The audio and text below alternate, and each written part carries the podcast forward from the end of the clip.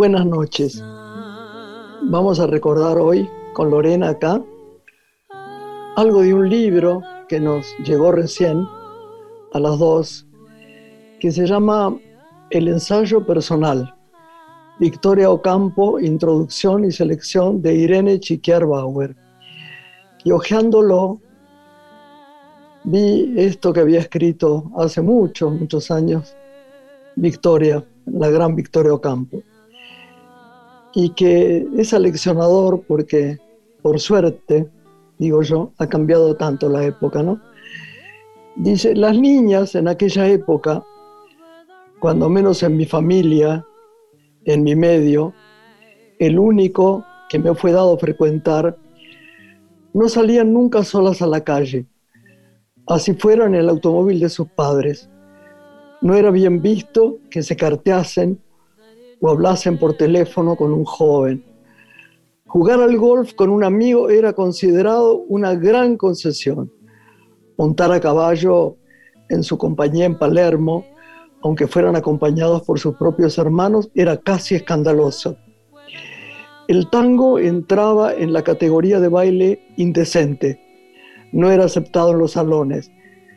Si se fumaba, se fumaba a escondidas, como una gracia, y los hermanos se enfurecían si veían en boca de sus hermanos un cigarrillo encendido. El rush pasaba por ser de mal tono a los 22 años me despacharon un día de la mesa por haberme pintado levemente los labios. Tales eran las costumbres corrientes. Una niña no tenía ocasión de conversar con su o sus festejantes fuera de los bailes. Y si la conversación se prolongaba un poco, se hablaba ya de temporada o de compromiso. Los festejos eran de ojito. Sí es cierto que los novios podían verse a diario, lo es igualmente que tenía que ser bajo la vigilancia de un chaperón. Los festejos eran de ojito. Sí es cierto que los novios podían verse a diario, pero igualmente tenía que ser bajo la vigilancia de un chaperón. Jamás salía sola a la calle antes de casarme, y menos aún en compañía de mi novio increíble, escrito por una mujer como Victoria Ocampo, tan libre, tan profundamente libre, intelectual.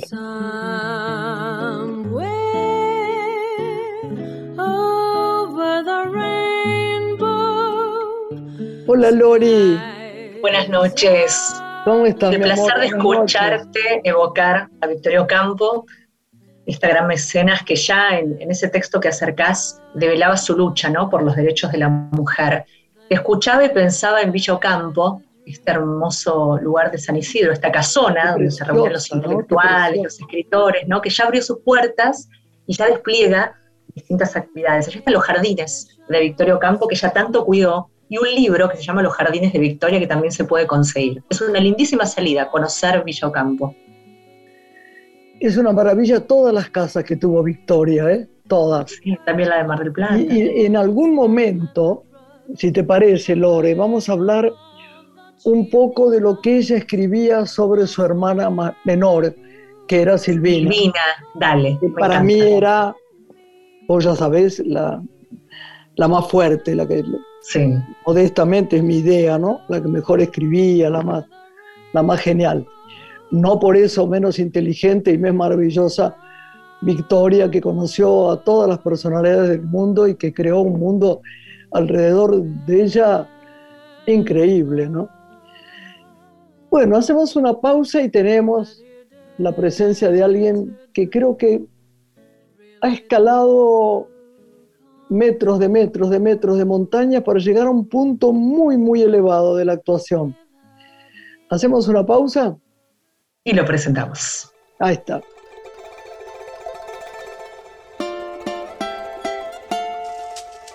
Celebro mi destino de sentir como siento, de vivir como vivo, de morir como muero.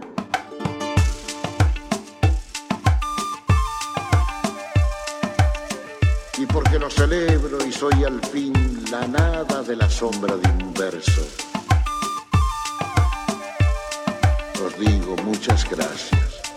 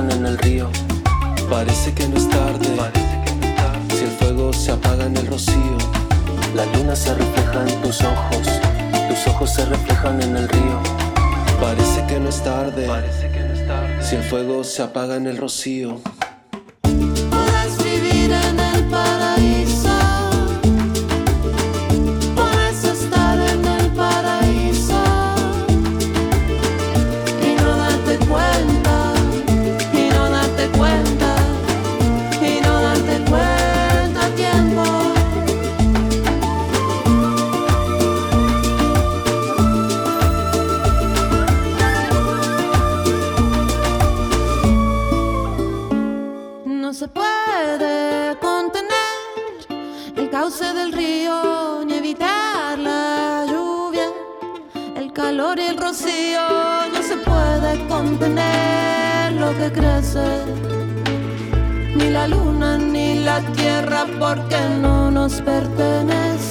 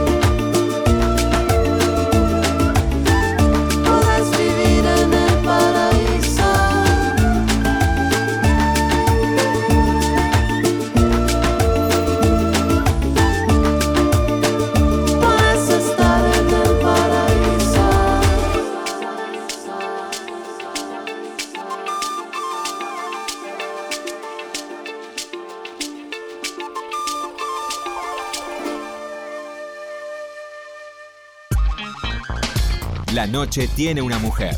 Graciela Borges en la radio pública.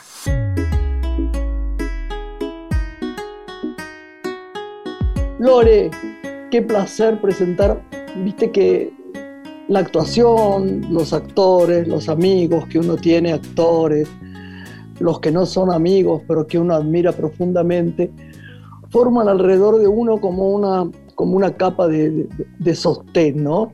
Como si te cobijaran el alma. Parece cursi la frase, pero es verdad.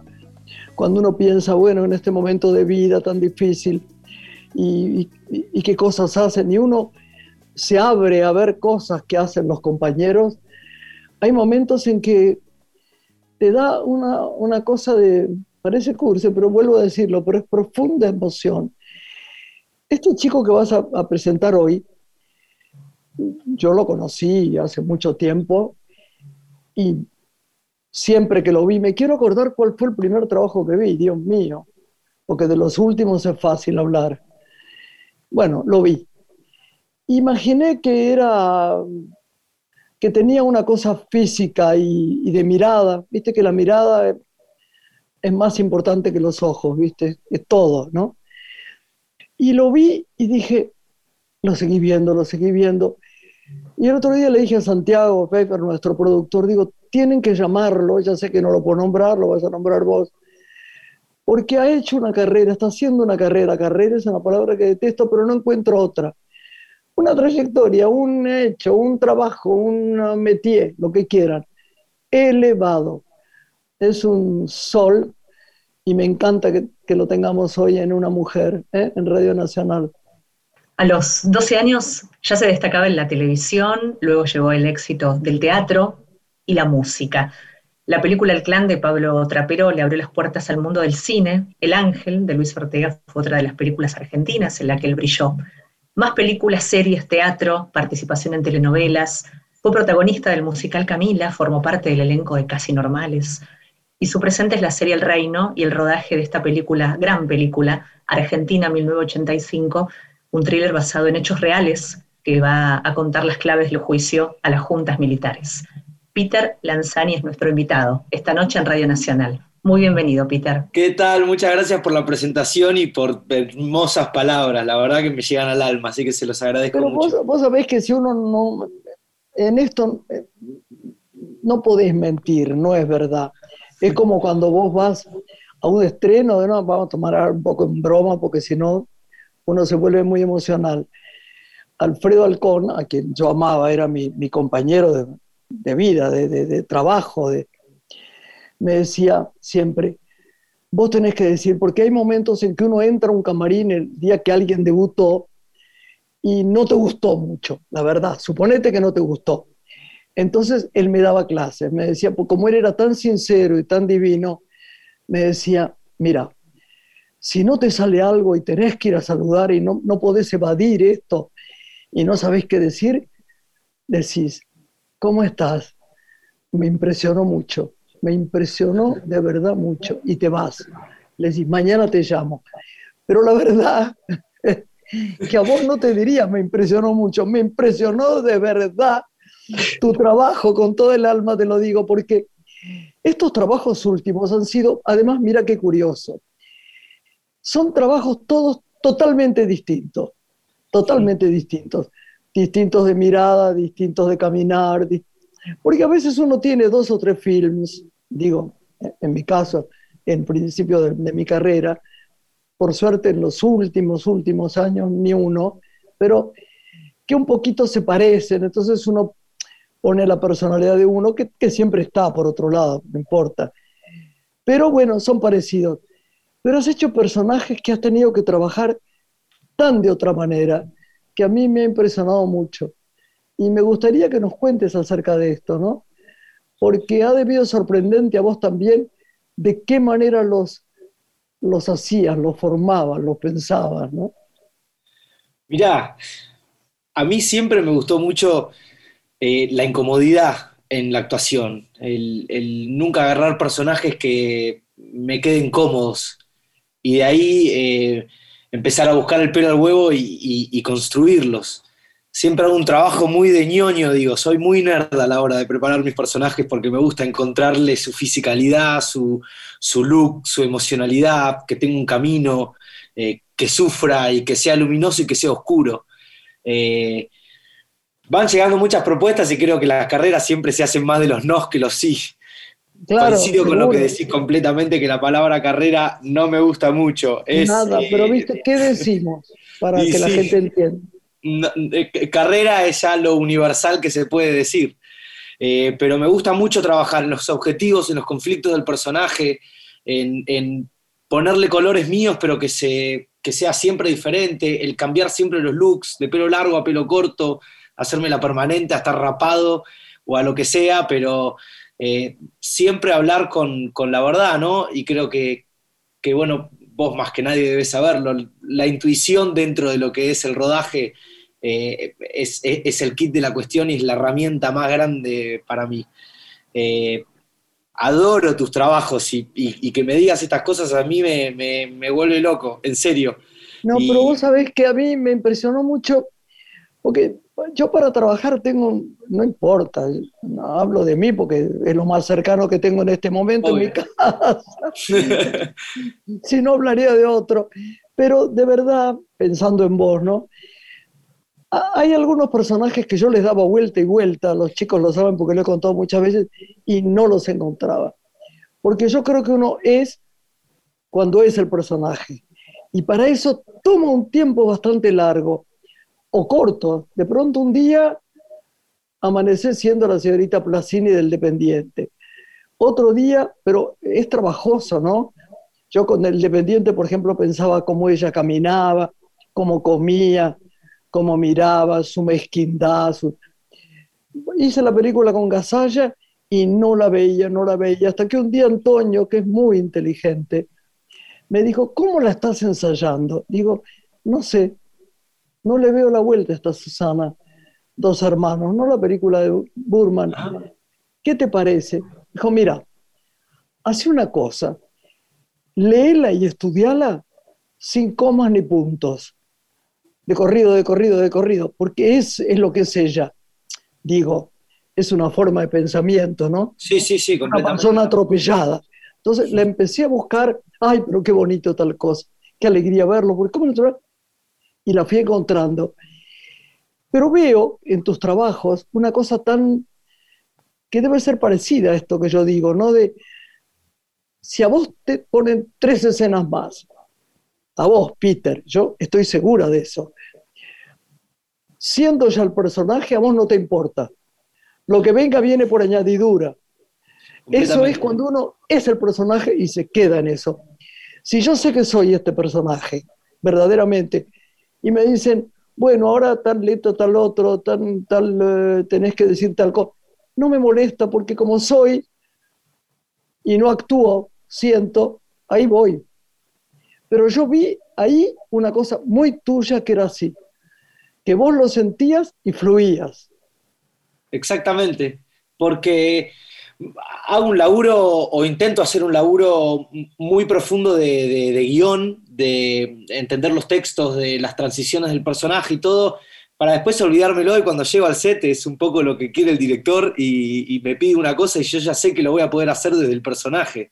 Y creo que esa es eh, la, mayor, la mayor virtud para actuar, porque en definitiva es acción-reacción directamente. Y a veces uno se idealiza una escena que cuando llegas y es completamente diferente o, cambian todos los textos, y si estás muy encasillado en lo que vos habías preparado, te es difícil salir de ahí.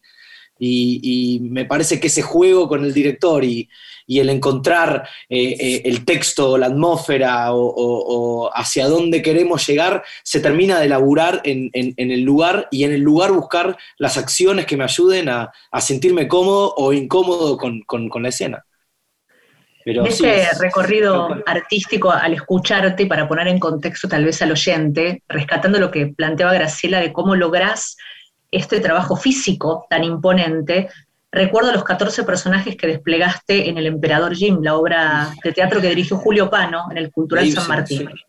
¿Cómo entrenaste esa múltiple composición de tantos personajes en escena que requería un enorme esfuerzo físico? ¿Nos podrías dar un ejemplo cómo fue una función esa obra de teatro.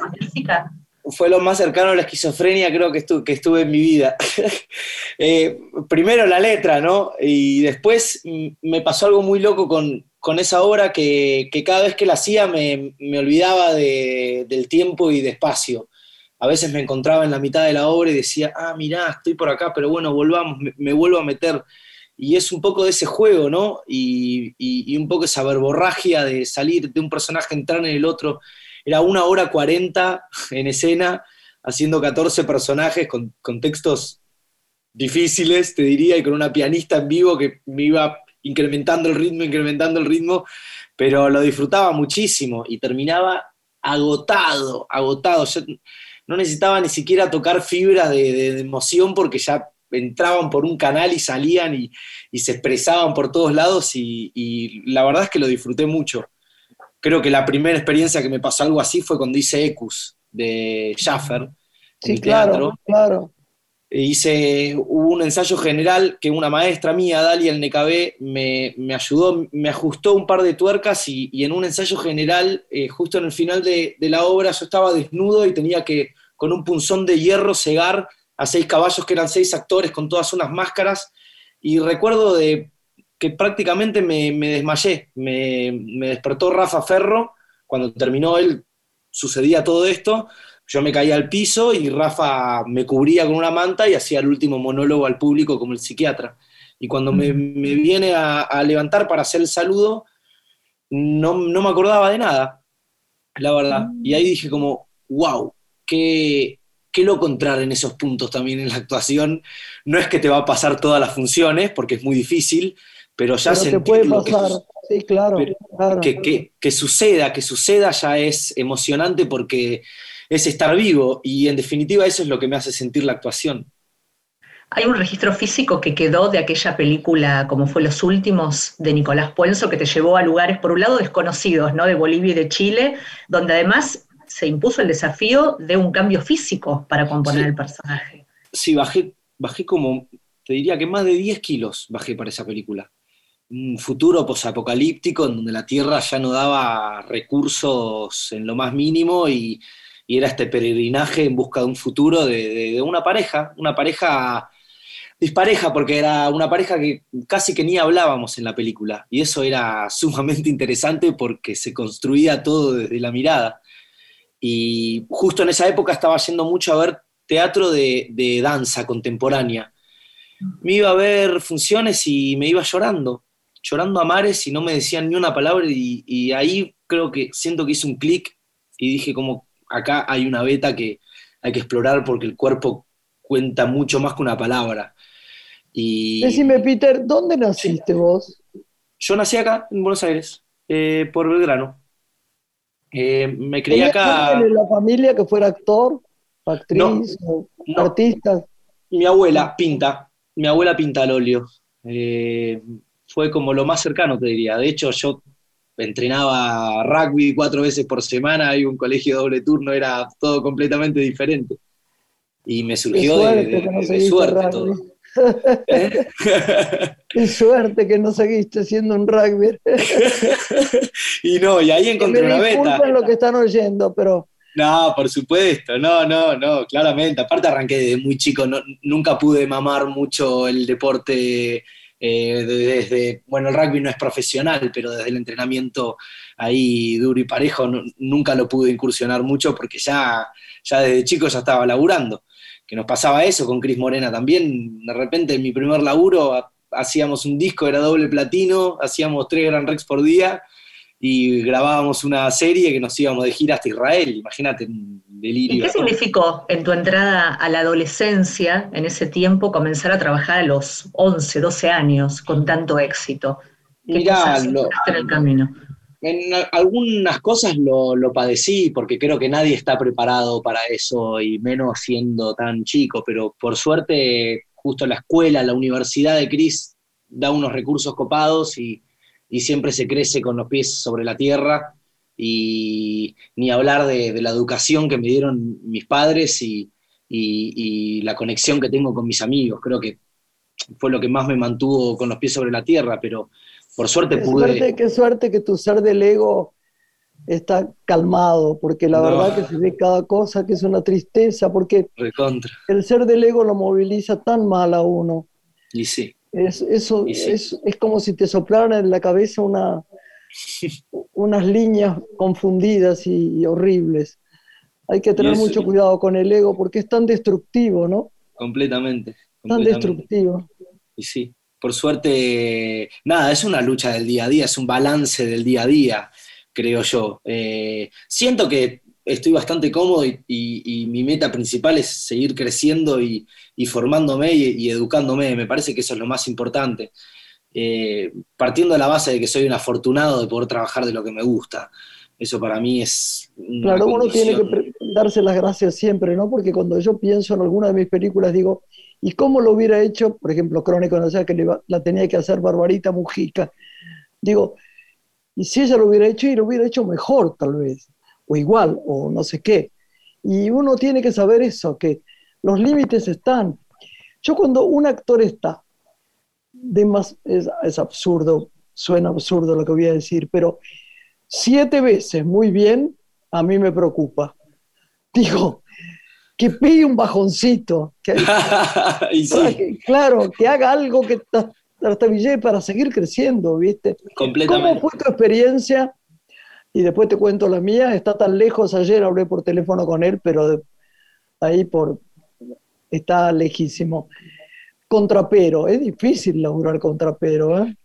Yo lo adoré y la verdad es que me cuidó que no te podés imaginar, porque era mi primera experiencia en cine, yo venía de siete castings para quedar en la película y, y nos adoramos. Fue intenso, pero para mí fue un padre putativo en el cine, porque fue el que me enseñó sobre el mundo, el que me cuidó, el que me aconsejó, el que me llevó por el personaje. Eh, aprendí sobre No, es maneras de divino. Lo que pasa es que eh, filma muchas intenso. veces la misma toma, ¿no? Y es sí, difícil y sí. un tema como se engolosinan demasiado con el con, el con que ya no se gasta en, en material fílmico. Pero imagínate que yo tema. estaba, en, yo estaba en mi salsa, pues podía repetir todas las veces que podía porque tenía una sonrisa de oreja a oreja, porque tenía una gana de hacer cine que no me la sacó nadie. Ay, y Trapero me abrió, me abrió ese mundo y lo disfruté horrores. Fue Para mí impresionante. me pescó más grande ya. Claro, puede Me- ser, Me puede ser, pescó más cansada. puede ser, puede ser, puede ser. Pero la lo disfruté. No, me preguntaba el- también la experiencia en otro plano de Gerard Depardieu, ¿no? ¿Qué aprendizajes eh, Loquísimo. de trabajar con él? Loquísimo, loquísimo. No me lo crucé mucho, pero eh, entre toma y toma de las escenas que me tocaron pude hablar de cine y no me podía sacar de la cabeza que era uno de los tres mosqueteros para mí, por ejemplo. Y era impresionante. Tengo una Polaroid que me saqué con Depardieu que es marcador de libros y disfruto, si, si vuelvo para atrás y me acuerdo, no, la verdad es que no lo puedo creer, no lo puedo creer. Me, me pareció una experiencia maravillosa conectes, más, menos, digo, porque la verdad es que tampoco es que lo curtí muchísimo, pero, pero fue un sueño hecho realidad, ¿no? Laburar con actores de esa talla que ya el simple hecho de hablar sobre cine o lo que sea, a mí me es nutritivo. Decime, ¿qué, qué cosas te pasan, por ejemplo, con los jóvenes? Siempre se los pregunto, ¿no? Con el periodismo. Yo me llevo bien, pero hay que, son muchos años los que uno aprende a, a convivir con una cosa de notoriedad, ¿no? Se hace dificultoso. ¿Cómo es tu tema? Porque vos tenés un, una, un nivel de, de- de tranquilidad de- y de neutralidad que yo veo que me parece muy interesante. Bueno, la verdad es que no hago muchas entrevistas, hago cuando tengo algo que vender. Eh, si no, no me gusta estar eh, hablando sobre los tópicos que están de moda en el momento. Soy más partidario de que si no sé, prefiero no decir nada porque para opinólogos hay muchísimos en este país. Y cuando vienen en críticas o, son, o- son charlas interesantes y- y con respeto, la verdad es que lo disfruto. Cuando le encontrás la cizaña o, o- o una bajada de línea sin el saber, eh, quizás me pelee un poco, pero trato de ser cordial porque a mí me gusta ser cordial con todo el mundo y ser respetuoso porque eso Ay, es lo que me inculcaron mis viejos y, y- y trato de siempre ser una persona respetuosa y hablar de lo que tenga que hablar. De política no sé mucho, de, economía no sé mucho, y, y de lo que sé hablar es de lo que me gusta hablar. Te puedo hablar de libros, te puedo hablar de películas, te puedo hablar de deporte, y si Igual no te yo. gusta, no me llames. No, tengo idea de política. Tendría que Yo tampoco. Considero que hay mucho opinólogo eh, en la Argentina y prefiero, viste, mm, pasar de, de- de que no sé a, a opinar sobre cosas que quizás después no son así y hoy está, está tan, tan movida las mareas. Así que en esos asuntos por lo general no me meto. Eh, hablo sobre composiciones de personaje, hablo sobre eh, libros que leí o películas o, o experiencias de rodaje, que, que- que es lo que me fascina básicamente. ¿Qué estás leyendo ahora? Mirá, estoy leyendo eh, Esculpir en el tiempo, eh, sobre Tarkovsky, Ay, qué bueno. sobre Tarkovsky. Eh, me encanta, me encanta leer, me encanta leer. Paso de, desde autobiografías o libros escritos por o, o directores o personajes que me gusten a novelas, desde Murakami, Dostoyevsky hasta quien sea que me pongas enfrente. Hay un libro que para los actores, por la ternura y la desolación, es muy bueno, que es, tiene que ver con la vida de Brando, que se llama Los cuentos, las canciones que le cantaba a mi mamá. Lo leí, ¿Lo maravilloso. leíste? Es Maravilloso. maravilloso, ¿no? Es Me acordé maravilloso. ahora. Las anécdotas, las anécdotas que algunas son polémicas, pero otras son de un nivel de corazón. es impresionante. Que no se puede creer, es, admirable. Eh, me gusta mucho Brando a mí, como actor me siempre. Decime, mi amor, ¿y ves televisión? No, no, no. Veo videos que encuentro en el internet para divertirme. Veo películas, la verdad. Veo mucha película. Antes que serie también. ¿Qué directores te gustan en su forma de narrar?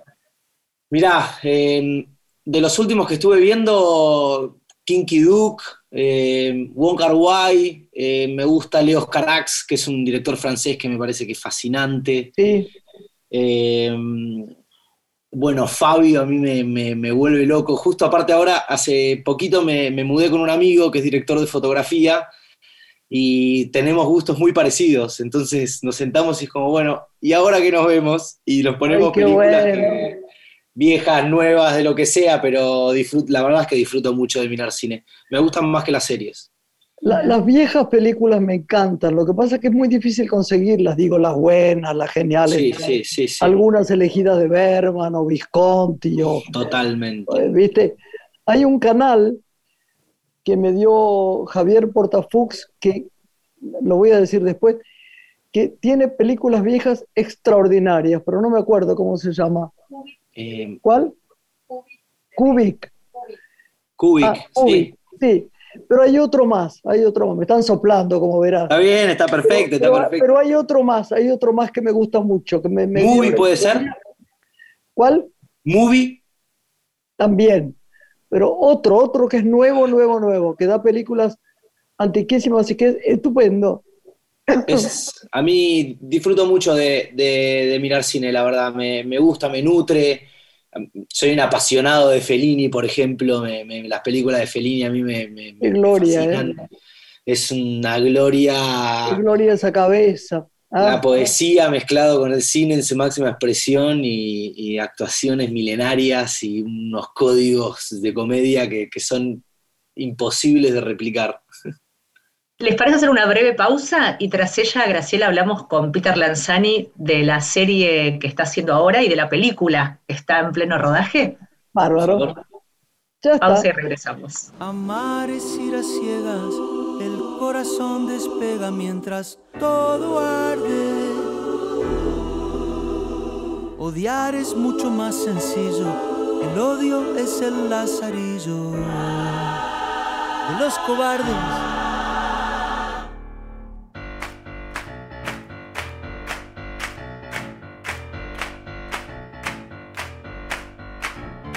Armémonos, armémonos de valor, armémonos, armémonos de valor hasta los dientes.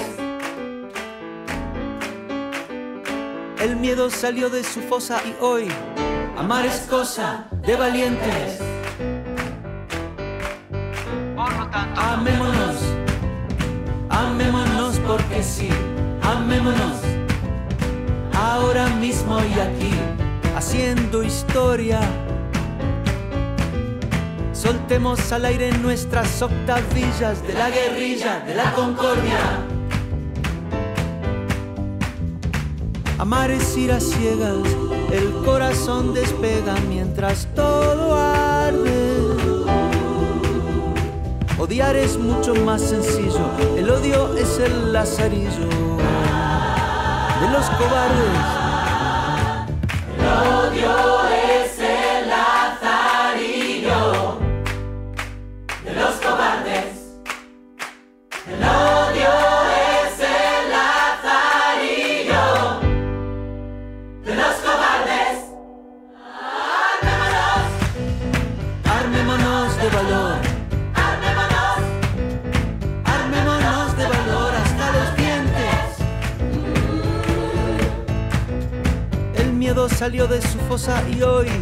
amar es cosa de valientes.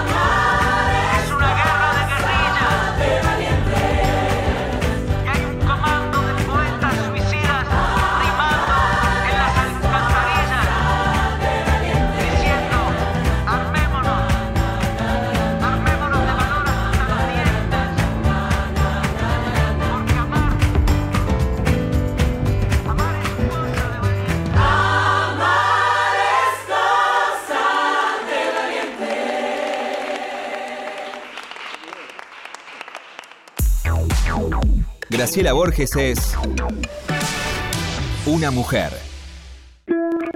Estás escuchando Una mujer con Graciela Borges.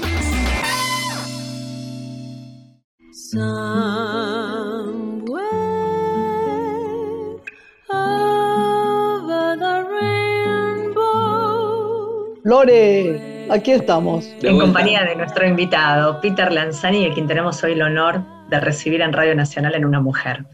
Tan anunciábamos el, el reino, ¿no? Esta serie de televisión, este thriller dramático que nos gustaría nos cuentes cómo, cómo va transitando su camino.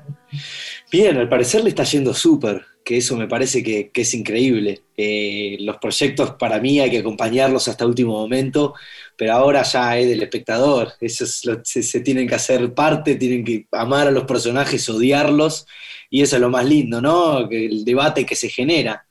Y para mí fue una experiencia maravillosa.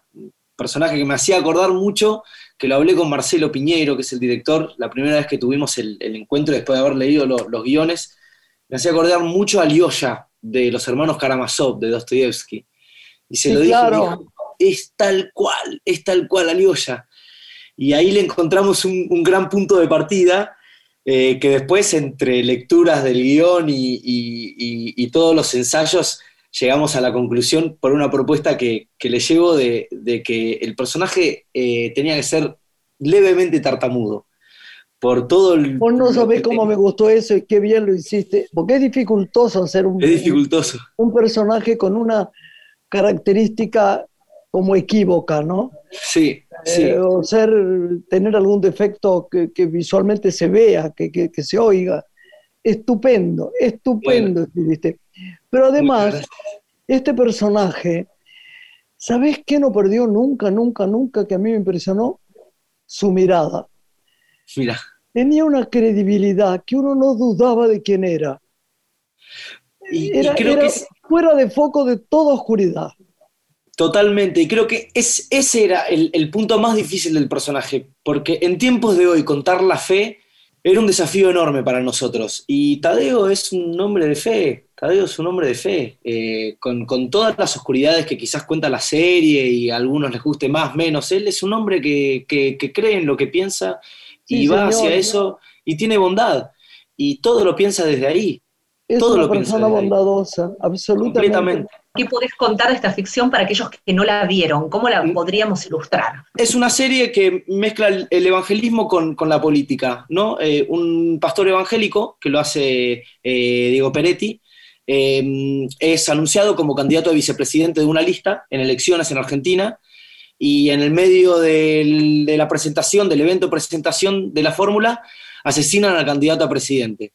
Se genera una cierta polémica en donde empiezan a disparar las historias de los diferentes personajes, que creo yo que es lo más interesante que tiene la serie porque todos los personajes son un misterio, nunca sabes de qué lado está ninguno, y me parece que eso es lo más inteligente que tiene el guion de Claudia y cierto, de, y de. Marcelo. Total. Y, y, bueno, un poco la narración de la historia la lleva el personaje de Nancy Dupla, que está súper, eh, que es una fiscal que le entregan la causa y a medida que va avanzando en la causa empieza a descubrir un montón de trapitos al sol que va a tener que sacar. Está tan bien, Nancy, tan bien. Muy bien. ¿Vos Nancy. recordás esas policías que vos ves en las series, por ejemplo, danesas, que son geniales? Geniales. Y, es, y ella está soberbia, le crees todo. Todo. Mercedes lo mismo, todos. La verdad que está- hay muy buenos trabajos.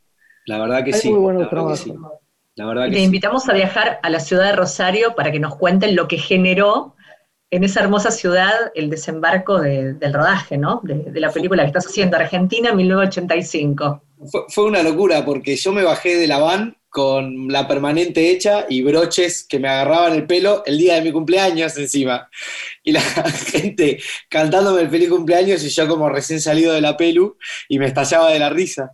Este, Rosario es, es impresionante, la verdad que la gente... Es impresionante, cómo la quiero a Rosario. Yo también, muchísimo. Qué ciudad Siempre que fui, fascinante. Siempre que voy, podés creer, pienso y me compraría un departamentito acá y me quedaría. Total, total. Lo tengo cerca al Padre Ignacio, tengo mis amigos. eh, viste, hay una cosa tan entrañable, tan de artista en Rosario, ¿no? Completamente, completamente. Siempre que fui y tuve la suerte de ir, desde a pasear con amigos hasta hacer funciones de teatro, a filmar, a presentar películas, siempre termino por, por H o por B, termino en Rosario. Claro, me parece Rosario increíble. nunca estuvo lejos. ¿No? La verdad. Y bueno, estamos ahí en el pleno rodaje de la película. Me toca hacer de, de Luis Moreno Campo, uno de los fiscales. Eh, Ricardo hace de, de. Y estamos ahí en pleno Yo, rodaje. yo lo conocí muy bien, ¿A, a a? Campo. ¿A Moreno Campo? a Mirá, Moreno Campo. Mucho, mucho. Impresionante. Y es un guion maravilloso. Santi Mitre es el director. eh, es una producción enorme. Y para mí, trabajar al lado de Ricardo es, es una maravilla, ¿no? Eh, me, me- me curtí viendo sus películas y, y tenerlo al lado es, es un honorazo. Así que eh, lo estoy disfrutando y estoy aprendiendo muchísimo de él también. ¿Y cómo te documentaste para componer el personaje? ¿Con qué elementos trabajaste? Bueno, más, más que nada, eh, de- el, el guion es muy claro. Eh, para mí el desafío más grande es el léxico que se utiliza. No, nunca me había tocado hacer de abogado. Y tengo una anécdota muy graciosa que mi amigo con, el que vivo, que es director de fotografía, estaba laburando acá cerca, en, el Marginal, y una vuelta volvió de, todo su laburo a las 6, 7 de la tarde, ya ni me acuerdo qué hora era, y cuando entró a la casa, me vio a mí vestido de traje, todo peinado, pasando textos, y me dice, ¿qué tal, doctor? ¿Cómo anda? Muy bien, señor.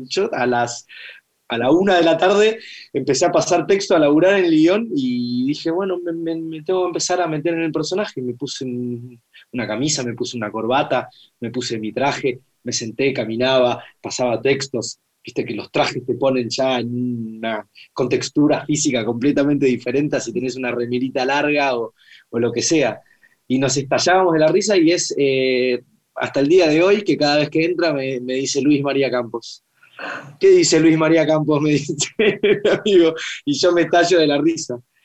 Y también laburo de, de, de- ñoño, la verdad. Soy muy ñoño para trabajar. Me, me gusta muchísimo armarme líneas temporales, eh, me gusta armarme líneas emocionales del personaje, ir tachando las escenas, saber cu- cuáles son de noche, cuáles son de día, si fumo, si no fumo, cuándo estoy mejor, cuándo peor, porque es una Biblia y cuando tengo la escena voy, leo un poco, ya sé dónde tengo que estar y me voy para el set.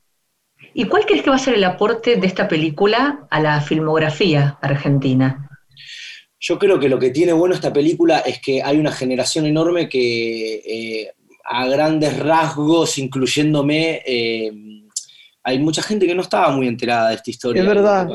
Y está Es buenísimo que- que, absolutamente cierto. Que se cuenten estas historias, porque está bueno saber eh, sobre nuestra historia, eh, eh, más en un director como Santi, que es, un director muy comprometido con, con- su cine, hace un cine muy político, y es una peli que, que nos va a hacer volver un poco a, las bases de, lo que nos sucedió en aquella época, para no olvidar, no, no, no quedarnos con eso y, y- lamentarnos sobre, sino nunca olvidarnos que pasamos por acá y siempre está bueno ir nutriendo a, a otras generaciones de, de- de- de la historia de nuestro país.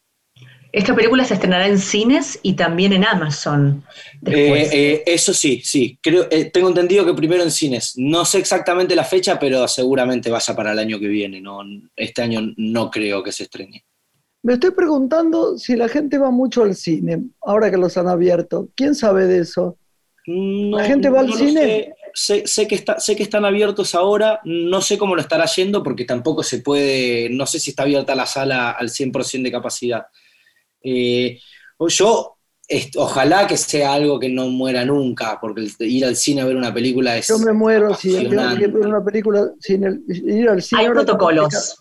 Hay Siguen los protocolos, hay protocolos como en el teatro. Sí. Para mí me, Incluso cuando uno saca las entradas, ya se ve que hay butacas ocupadas y te explican que son las que no se Sí. pueden ocupar. Ah, Y lo mejor es, es- ya. es- es sacar de entrada de antes, porque como las capacidades son limitadas, quizás te toca mirar una película con la cabeza en, no sé, que qué- sigamos qué grado, viendo cine en el 45 grados. cine, chicos. Yo Cine fui a principio cine, de año, favor. Yo fui a principio de año, ahora cuando volvieron a abrir ya, ya estaba filmando, ya estaba muy, muy complicado, voy a volver, pero a principio de año fui a ver ocho y medio de Fellini No. y fue maravilloso verla en el cine, no lo podía creer, estaba pero feliz, extasiado. Es una experiencia maravillosa. Vos sabés una historia terrible de Fellini, el productor de Ocho y Medio y de Amacor, era Dino Rizzi, que era el editor de Picasso, que era muy amigo mío. Entonces me contó, me dice, mira la melancolía que tendrá Marcello Mastroianni, que le mostramos la película Ocho y Medio en una sala, oye esto porque no se puede creer, solo para él, ¿no?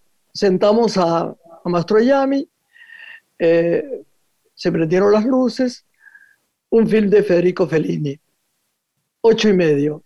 Yo, me dice Dino Fabri, me quedé atrás en la cabina donde pasaban la, proyección.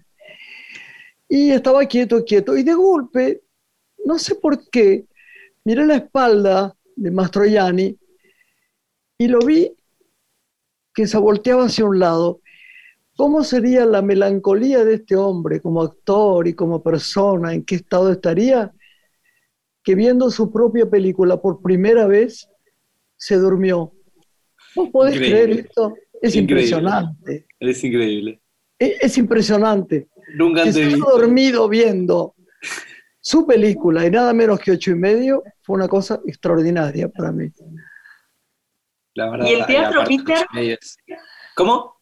¿El teatro es un proyecto también para vos este año? Sí, sí. Bueno, este año yo estuve haciendo antes de pandemia una obra que inventamos con un amigo mío, eh, con estas ganas mías de hacer algo más de, teatro físico. Y, a mí me gustaba lo que era el teatro físico y a él le gustaba lo que era el teatro de, texto y él viene más del palo del circo. Entonces em, unimos y cruzamos fuerzas y empezamos a improvisar una obra y terminamos siendo dirigidos por un maestro de él, que es un, es un coreógrafo francés, que laburó con Polanski, Madonna, Cher, un animal. Me terminé yendo a París y a Niza a entrenar con él eh, en el año 2018, si no me equivoco, y el tipo me tenía agarrado de una barra haciendo ballet, que era una locura que yo no podía más, volví flaco como nunca en mi vida, pero con los músculos como nunca en mi vida, y terminamos haciendo la obra, que era una improvisación nuestra de, de, textos sobre nuestra vida, y después todas cosas corporales, ¿no? De, salir de una posición fetal a transformarnos en, animales y utilizar todo el cuerpo y, fue una experiencia maravillosa que teníamos ganas de, volver a hacer algunas funciones con el Sherman, que es mi amigo, Germán Cabanas. Así que mm, estamos viendo dentro de las posibilidades de cada uno a ver si si podemos reencontrarnos en alguna sala para, para hacer funciones, porque para mí el teatro es el lugar para entrenar, es el lugar para conectarse con la gente y equivocarse y salir adelante y entrenar el oficio, sin lugar a dudas. Amo el teatro. Interesante. Qué bueno verte hablar con tanto fervor, Peter. Qué bueno, qué alegría. Qué alegría. Yo sabía que iba a ser hacer el reportaje. la verdad es que nos tenemos que ir, Lore. Sí, es tiempo ya. Ha sido tan lindo todo lo que nos has contado, mis toses también, las va a cortar chiquito. Eh, la gente puede escuchar, ¿no? En nuestros podcasts de, Radio Nacional, eh, este programa y todos los programas que tenemos. Este, evitar que Sarita, mi perra, gritara, llegar Juan Cruz y ella ladrar, y decirte que esta familia te quiere. Lorena, que también es sobrina mía, así que es de la familia te quiere. Santiago estaba encantado, nuestro productor, de que estuvieras. Chiquito que nos está grabando fuera de mi tos está feliz. Así que te deseamos toda la luz del mundo para los más altos fines y para el bien mayor. Que tengas una vida divina, divina, divina y que, y que sigas teniendo tanta luminosidad y tanta amorosidad. ¿eh? Bueno, muchísimas gracias. Para mí es un placer y un honorazo, de verdad. Eh, me caigo a sus pies en una masa. Y gracias por, el espacio y por compartir esta charla tan, tan hermosa. Muchísimas gracias, de corazón. Un beso grande, grande. Gracias, Pita. Hasta cualquier momento. Muchas gracias. Chao, Lori. Hasta la Nos próxima. despedimos. Buenas noches para todos. Una mujer se ha perdido. Conocer el delirio y el polvo. Se ha perdido esta esta bella locura, su breve cintura debajo de mí. Se ha perdido mi forma de amar, se ha perdido mi huella en su mar. Veo una luz que vacila y promete dejarnos a oscuras. Veo un perro ladrando a la luna con otra figura que recuerda a mí. Veo más, veo que no me halló. Veo más, veo que se perdió. La cobardía es asunto de los hombres, no de los amantes. Los amores cobardes no llegan a amores, ni a historias se quedan allí, ni el recuerdo los puede salvar, ni el mejor orador